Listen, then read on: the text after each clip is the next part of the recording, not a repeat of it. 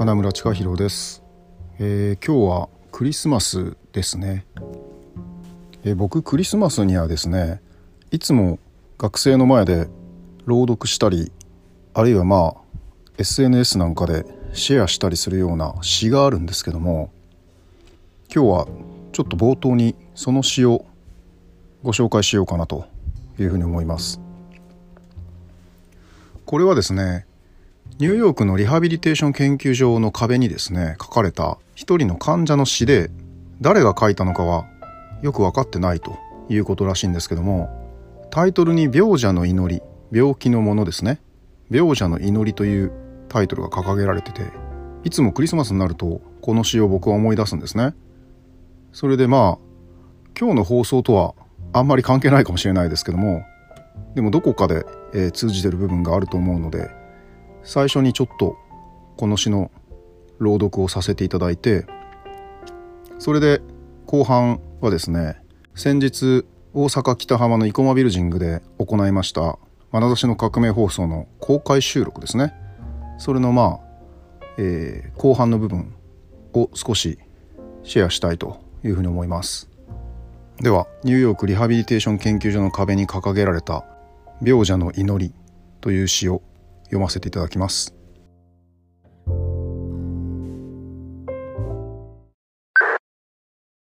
胎児をなそうとして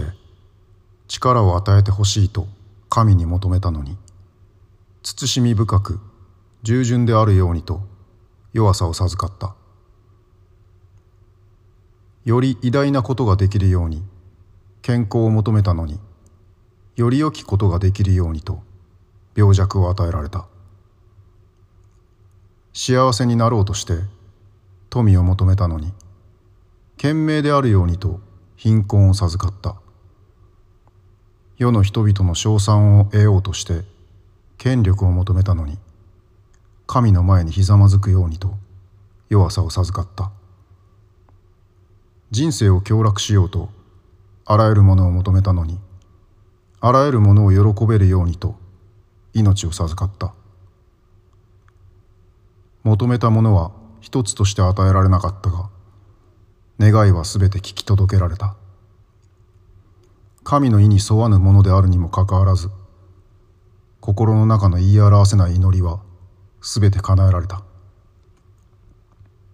私はあらゆる人々の中で最も豊かに祝福されたのだ。世界を変革させる代わりに私たちがまず自分を変革すること。自分の眼差しに革命を起こすこと。私たち自らがそれぞれ自分の眼差しの革命家になること。それこそが真の解放の第一歩である。眼差しの革命。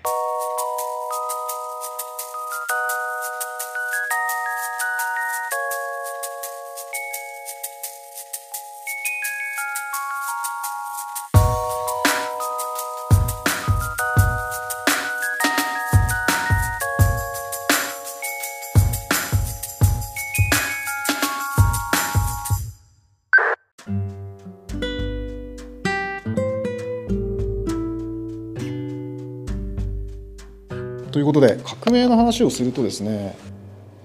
面白いことにねいろんな人に話を聞いてると革命ってのはかっこいいイメージがあるみたいですね。どうやら。今日もちょっと革命っぽい形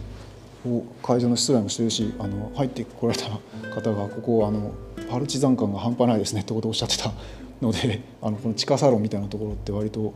革命が始まりそうな感じなんですけども。あの革命っていうのは政治用語ですよねもともとあのレボリューションっていうのはリボリュートですねあの一回帰ってくるっていう意味があって回転をイメージして意味してるらしいんですけども中国語の革命っていうのもなんか改まる命が改まるっていうことなので、まあ、一周回るみたいなイメージがあるんですけども、まあ、あるルールがあって、まあ、法律でも何でもいいんですけどもそのルールの中ではどうしようもなくなった時に革命っていうのは必要になってくるわけですよね。そのルールの中でルールの延長線上とかルールの枠内で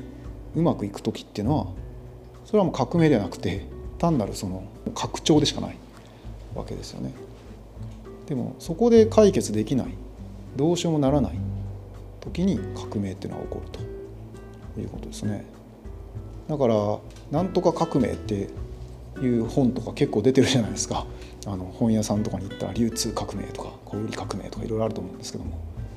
それは革命なのかっていう話があるわけですね。まあ、イノベーションの話もそうですけども単にそれはアップデートなだけで革命ってのはもっとなんかこうある種理不尽なことだしそんなこと言っちゃ終わりだよみたいな話だし自分の中でこれはないだろうと思ってたこととかいやこれは間違ってるよなと思ってたことがガラッと変わってあやっぱありかもしんねえなとかこれ間違ってると思い込んでたな私はっていうふうにもの見方が反転した時に革命が起こる同時なんですねそのものの見方の反転と革命っていうのは同時に起こるんだろうというふうに思うんですね。でまあ政治的な革命もまあそういう意味で言うとその国家の中のルールっていうのがうまくいかなくなった時に起こると。で戦争と革命の違いっていうのは何なのかっていう話もあって要するにその国家っていうことが脅かされる状態がまあ革命だとした時に外から脅かされるのが戦争で内側からその国家に帰属してたりとか内部の中からこれはおかしいぞと思って立ち上がるのが革命ですよね。でこれ両方ともその国家を破壊してしまう力だし国家を作る時の前提となることを書き換えにいくっていう力だということですね。で一応国っていうのは憲法があって憲法がによってまあ政府があって政府が法律を、えー、運用して我々はその法律に従うっていうのは法治国家のルールではあるんですけども政府が偉いわけじゃないんですよね。政府は一応我々が選んだ代表がやってると。でその主権者はどこにあるのかっていった時に一応市民側とか我々側にあると。いうのが法治国家の建前上のルールですよね民主主義のルールであるとだからその政府を縛るためのものが憲法なんですよね憲法っていうのは政府が勝手をしないように縛るっていうものなんですよね。となると憲法っていうのは誰が作んねんっていう話になるわけですよ。その政府が作らないんだったら憲法ってのは一体誰を誰が作るんだと。憲法制定力っていうんですけどこれ憲法を作る力っていうのはその国の中にはないんですよその国の外側にしかないわけですよね。だって国を作る時の根拠になってるものですからそれがまあ書き換わろうとしてるっていうのが革命なわけですよ。だからルール自体を作る力でもあるしその既存のルールを壊す力でもあるっていうことですよね。我々はまあそういう意味で言うと日常の生活の延長線上に革命があるっていう話ではなく日常生活そのものを疑ったりとか日常生活そのものを見直していくっていう中に革命があると。で今本当に世界中に革命的なことが起ころうとしてる部分があってこれもあの報道ではほとんどされないんですけども今まあヨーロッパとかではえらいことになってて街中であのものすごい数の人が集まってプロテストの行為をしてるとデモをしてるわけですよね。フランスなんかでもパリが占拠されてイタリアなんかでももうものすごいことになってて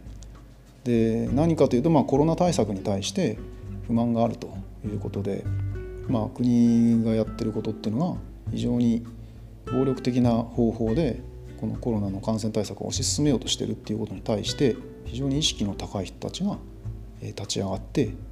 暴動のようなものあるいは革命のようなものが起ころうとしているということですね。日本ではあんまりそういう動きはないんですけども。だからルールが書き換わろうとしてるんですよね。特にこの2017年前後からそういう動きがたくさんあったとですね。もうちょっと前で言うと2012年あたりにニューヨークでオキュパイ・ウォール・ストリート運動ってのがあったのご存知ですかね。あのウォール街の人たちが我々のから搾取してるんだってことで我々99%は1%の富を握ってる人たちに対してプロテストしないといけないってことでウォール街で座り込み運動があったんですけども、まあ、ああいう運動とかとかあとフランスでイエロージャケットの運動とかありましたよね。あの黄色いベストを着た人たちが政策とかに対してこれは良くないということでプロテストするということであったりとか。だからそれまで世界の秩序を作ってたルールみたいなものがこれこのままじゃだと誰も幸せにならないと。一部の人間しか幸せにならないと。いうことで自分たちの手にコントロールとか主導権を取り戻すんだというような運動がたくさん世界中で起こってて。でまあそれになるとまあルールを作ってきた側とか今まで運用してきた側っていうのは書き換えることを望んでないわけですから。だから抵抗の力が大きくなってくると。で逆に市民側の方からするとそれを書き換えに行かないと我々は幸せが起こらないと。幸せがやってこないということで書き換えに行くわけですけども分断が起こってるんですよ世界の中でものすごく大きな分断が起こってるという状況ですよね。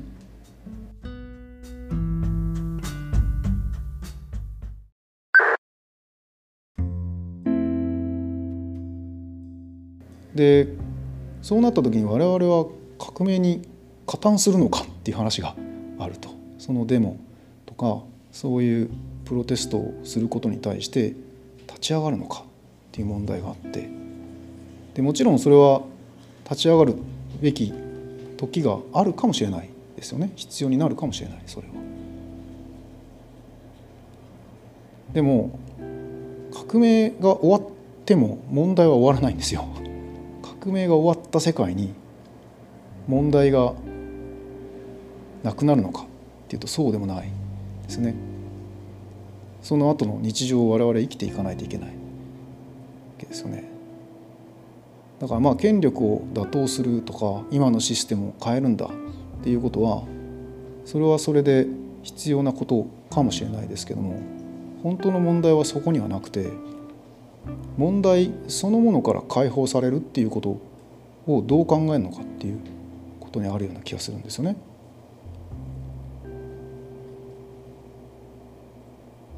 だからまあ6回目の人生に意味はあるのかっていう話とか11回目にした死という問題を解決できるのかっていうのは自分の実存っていうんですかね。我々が人生の中でどのように生きていくのかっていうこととセットだと思うわけですね。必ずしもシステム側だけの問題でもないと。もちろんシステム側の問題もありますよ。それは。あるんですよ。今のシステムの中で疲弊しててそれを修正しに行かないといけない。わけですね。その後我々がの人生だけじゃなくて我々が亡くなった後に子どもたちがどうやって生きていくんだとか将来の市民たちが生きていくのに非常に不都合なシステムってことが敷かれることに対して抵抗を示す必要があるのかもしれない。そういう時期があるのかもしれない。ですけどもそれだけでもないと。自分の中にも問題があるわけですよね。で原因と結果の法則を話した回もあったと思うんですけどもその外側で起こる原因外側で起こる結果っていうのもあるんですけどそれだけじゃなくて我々の心の中でも同じ法則が働いていると。我々の心の中に何らかの原因があってその結果を受け取るということがあると。我々が自分が被害者だと思い込むで自分が無力であると思い込んで努力を怠るっていうことによってその結果を今受け取ってる可能性があるかもしれないですよね。としたら。何でもかんでも誰かのせいにしたりとか自分は何もできないんだ誰か決めてくれっていうことの結果こういう今の自分たちが受け取ってる管理社会含めた結果を受け取ってる可能性もあるしで誰かをプロテストするんだこいつを打倒しないといけないって言ってるその結果あるいはまあこの人を信じてこれをこのこの方向で行くんだって言ってそれがうまくいかなかった時にその人のせいにするとかっていう。その人にせいにするんだけども信じた自分に問題はないのかっていう話もあると。そこはでも透明化してしまう。自分の中は見えないんですね。自分の中に原因が本当はあって自分がその結果問題であればその問題っていうことを自分が受け取ってるのにその自分の中の原因ってことは棚上げしてしまって結果の方だけを指さすということになりがちなわけですよ。だからシステム側だけの問題ではなくて我々のアティテュードの問題も一方であるということですね。だから革命をしたいわけじゃないんですね我々は普通に平穏に暮らしたいだけなわけですよその平穏に暮らすためにもちろんシステムを各界に行くことも必要ですけどもでもそれ以上に今ここで平穏に暮らすっていうことができなければその次に我々が平穏に暮らすってこともできないと。これはとても難しいことなんですけどもやっぱりその時その場を穏やかに平穏に生きていくっていうようなことの連続でしか僕らの人生はなくて何かの条件が達成されたら平穏が訪れます。っていうのは外にやっぱり依存した平穏の在り方だと思うんですよね。なんかそういうことをあの真剣に考えないといけない真剣にって言ってもまああのしかめ面で考えるという話ではなく本当に真面目に考えないといけないという世界に来てると思うんですよ。なんかこう特にこの30年ぐらいは資本主義がまあ続いてきて我々を動かす心の補助線っていうのは欲が導いてきたわけですよね。こうすればうまくいくんじゃないか。こんな風になりたいっていう夢を膨らませたりとか、うん。まあ、まあ物が欲しいもそうかもしれないしどこか旅行に行きたいとか。何か外外に外に外にって外に何かを求めていってそれを得るそれを獲得していくってことが我々の幸せだと思ってた。けど本当にそうやって外に依存していくっていうことが僕らの幸せなんだろうかっていうことを考えるいいチャンスなんですよね実は。パンデミックがやっぱり起こったことによってみんなある意味正気に帰った部分もあると。今までちょっとおかしかったんじゃないかと。発展しないといけないのこれ以上。これ以上パソコン買い替え続けないといけないのかと。毎年なんか新しい服買わないといけないのっていうこと。それはみんな周りが買ってて周りがソフトアップデートしていくもんだから合わせないといけなかったわけですよねずっとその走り車みたいなところに乗せられて走り続けないといけなかったっていう現状がある中でその在り方そのもの文明の在り方そのものがおかしかったんじゃねえかっていうことを考えるチャンスだと思うんですよねある意味で。だから世の中が大きく変わろうとする時っていうのはチャンスでもあるんですよ。社会世界の方が変わることによって自分の眼差しが生かされるわけですねハッとさせられるっていう部分があるとその時に今までと同じような価値観を見つめて方向を見つめてるとこれから世界の方向が反転するのにどんどんどんどん苦しくなっていってしまう可能性もあるというふうに思うんですね。まあ、なので今回の「眼差しの革命」っていう本を書いたのも何も革命を本当に起こしてやろうという話でもなく皆さんの中で静かな革命普通のことを当たり前のことを当たり前にしていく日常を当たり前に生きていくっていうこと。それは自分の欲を追い求めず怒りを膨らませず樽を知りながら五感の刺激を追い求めず静かに穏やかに当たり前に周りの生命を慈しみながら生きていくというようなことが普通になっていくそうだよねって言えるような社会になっていくことの方がよほど大きな革命なんですよねやっぱり。それはなんか自分たちの子孫とか子供たちに何かの社会システムを残してあげるということ以上にそういう価値観みたいなものを伝えていったりとかその中にこうその中で生きていくっていうことの空気を作っていったり文化を作っていくことの方が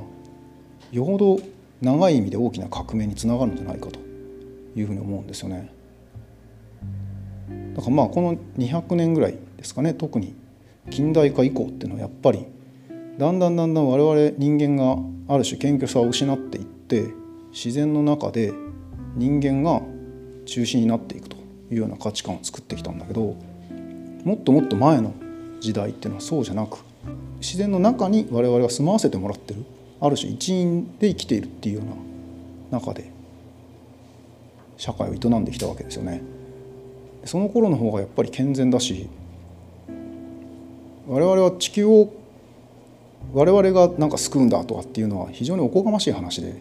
逆に地球に我々は救ってもらってる部分もあると大きなものに抱かれて生かされてしまってる部分もあるわけですよね。その謙虚さを失ってしまう。た慣れの果てがやっぱり今の社会だと思ってて。その中でもう一回我々が謙虚さを取り戻してそして生き物としてナチュラルに生きていくっていうよ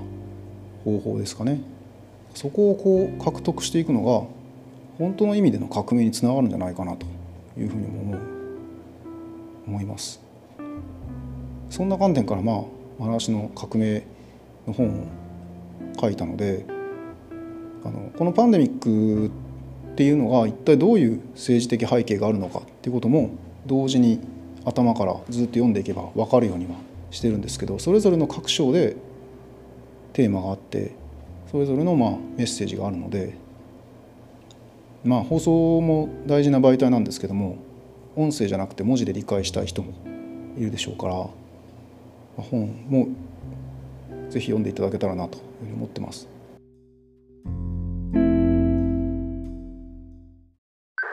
眼差しの革命